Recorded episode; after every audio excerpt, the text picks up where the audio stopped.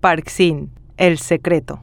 Entre 2015 y 2023, a juzgar por las irregularidades que constan en los documentos, el consorcio Parksin nunca debió ser adjudicado para explotar el estacionamiento tarifado en Asunción y mucho menos implementarlo. ¿Qué es lo que hace que Parksin salga ganando siempre? ¿Cuál es su secreto?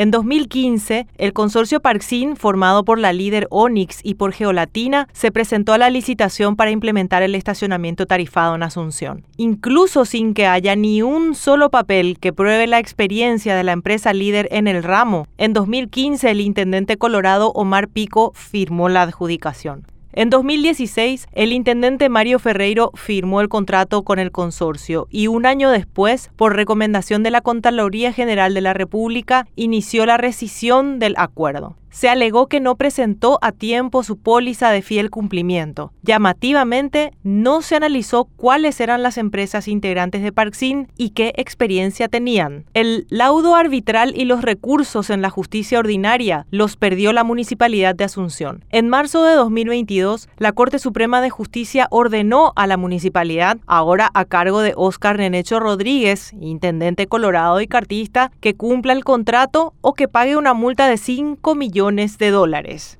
En todo ese tiempo, e incluso después de que se firmara la adenda del contrato y se resolviera implementarlo en 2023, hubo muchos cambios dentro de Parksin. En Onyx salió Parks, que supuestamente tenía experiencia, y entró Alfonso Baigorria. En Geolatina, ya con mayoría accionaria, quedó Francisco Maioli. Ya no se sabía quién era líder del consorcio, pero igual siguieron con el plan. El 2 de enero de 2024 se empezó a cobrar estacionamiento en tres zonas concesionadas. El caótico servicio terminó por ser suspendido por hecho que, lejos de rescindir contrato, le dio a Parksin tiempo sin edie para que se prepare otra vez. ¿Qué hace Parksin para salir ganando siempre? ¿Cuál es el secreto? Quizá la complicidad con autoridades, las de antes y las de ahora. ¿Tendrá que ver que el hijo de Mayoli, Juan Manuel, se relacione con la plana mayor de Horacio Cartes, líder de Nenecho y del presidente Santiago Peña?